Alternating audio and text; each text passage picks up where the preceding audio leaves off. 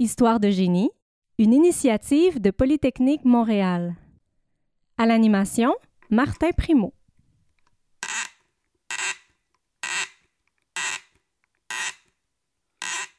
Il y en a à tête fendue, d'autres en forme d'étoile ou avec une encoche carrée ou hexagonale. Aujourd'hui à Histoire de génie, on vous explique pourquoi on retrouve autant de têtes de vis différentes autour de nous, en vous racontant leur histoire, une histoire qui a fait un détour par Montréal.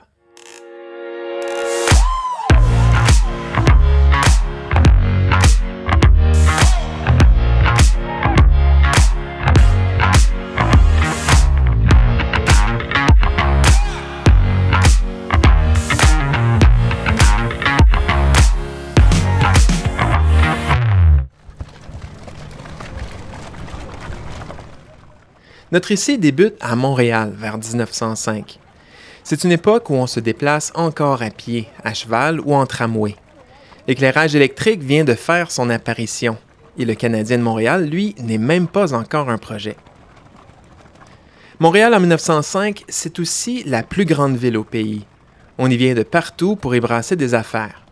C'est d'ailleurs ce qui a intéressé un certain Peter L. Robertson, un vendeur d'outils itinérant de 26 ans venu s'installer sur le coin d'une rue pour présenter ses outils aux passants. L'anecdote a l'air banale comme ça, mais c'est tout le contraire. Elle va devenir un tournant dans la petite histoire du monde des outils. Pendant une démonstration, Robertson subit ce qui nous est probablement tous déjà arrivé en enfonçant une vis à tête fendue. La pointe de son tournevis a glissé en dehors de l'encoche et s'est enfoncée dans sa main.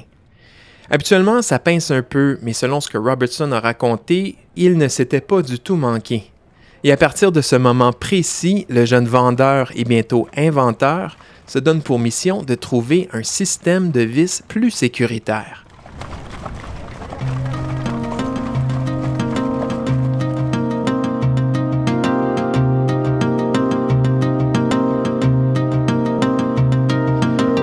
À l'époque où Robertson subit son accident, les vis n'ont rien de vraiment nouveau. Durant l'Antiquité, on utilisait déjà de grosses vis en bois pour presser des olives et des raisins, mais aussi comme pompe à eau, comme je vous l'expliquais dans l'épisode portant sur la vie d'Archimède.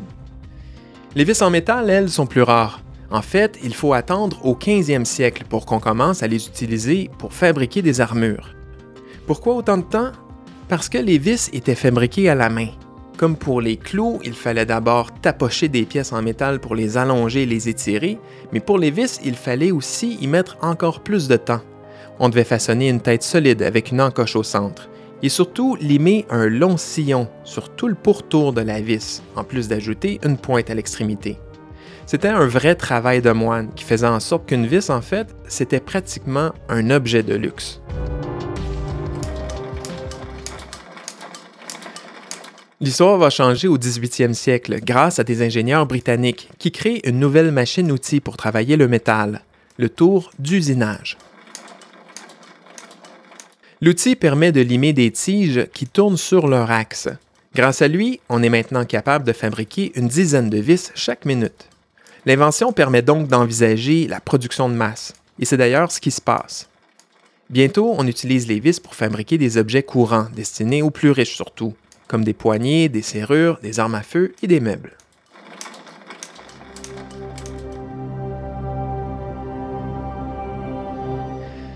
Mais la vis avait encore le potentiel d'être améliorée. Pendant des années, on a utilisé deux approches pour l'enfoncer. La première, c'est en tordant la tête avec des pinces, ce qui faisait en sorte qu'on la cassait bien souvent. L'autre approche, c'est celle qu'on utilise encore aujourd'hui, en créant une encoche sur la tête pour enfoncer la vis avec un tournevis à tête plate.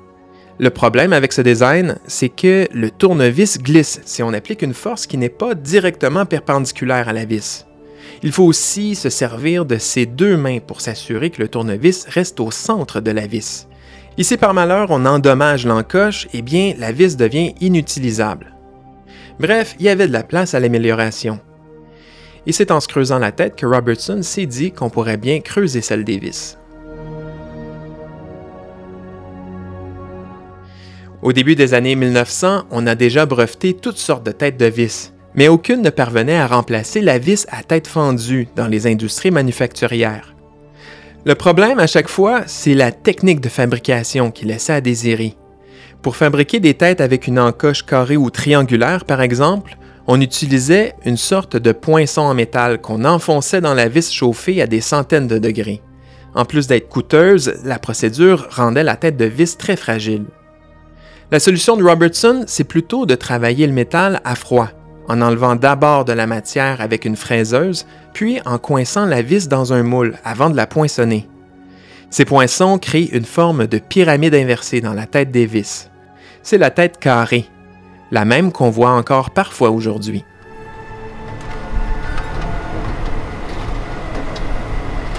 Robertson n'a pas encore 30 ans quand il brevette son invention. Il ouvre aussi une usine en Ontario pour fabriquer ses vis et ses tournevis. Ces produits deviennent très vite populaires au Canada. On les adopte même au Royaume-Uni où Robertson réussit à vendre une licence. Désormais, on peut faire tenir la vis sur le bout du tournevis, en plus de travailler avec une seule main, sans se demander si le tournevis va glisser. Les vis de l'inventeur canadien sont aussi adoptées par l'usine de Ford à Windsor, en Ontario. On en utilise plus de 700 pour chaque modèle T, et elles font économiser beaucoup d'argent à l'entreprise, l'équivalent d'environ 70 dollars en valeur d'aujourd'hui. Pas surprenant donc que Henry Ford cherche à les utiliser pour toutes ses usines américaines. Il tente bien de s'entendre avec Robertson, mais les négociations achoppent rapidement. Ford souhaitait contrôler la fabrication des vis de A à Z aux États-Unis. Robertson, lui, voulait garder le contrôle sur toutes les opérations. Sans le savoir, ce besoin de tout contrôler de Robertson va nuire à l'adoption de ses produits. Quelques années plus tard, au cours des années 30, une nouvelle tête de vis fait son apparition aux États-Unis. C'est la tête étoilée, commercialisée par Henry Phillips. La tête étoilée est peut-être moins pratique pour les travailleurs, mais elle est parfaite pour les machines-outils des entreprises parce qu'elle se désengage facilement de la tête d'une vis une fois l'objet enfoncé. En plus, Philips propose un modèle d'affaires différent de celui de Robertson aux entreprises. Au lieu de leur vendre des vis, il leur vend plutôt des licences de fabrication. Résultat, les entreprises manufacturières comme Ford adoptent massivement la vis à tête étoilée. En l'espace de quelques années, on en trouve partout sur la planète. La tête carrée, elle, se fait oublier un peu partout, sauf au Canada, où on l'utilise encore aujourd'hui.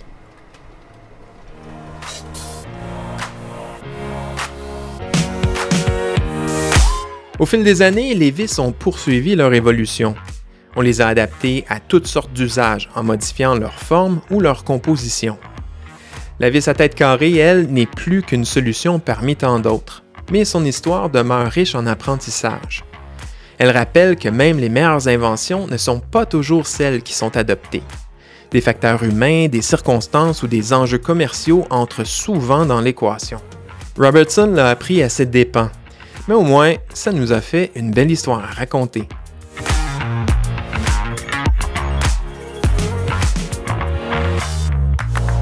Voilà, c'était Histoire de génie. Pour ne rien rater de nos prochains épisodes, abonnez-vous à notre balado sur les différentes plateformes. Et pour les plus curieuses et curieux d'entre vous, venez voir ce qui se fait de plus impressionnant comme recherche à Polytechnique Montréal en visitant mon blog Le Labo 2500 à l'adresse polymtl.ca blog. Merci de nous écouter et à une prochaine histoire.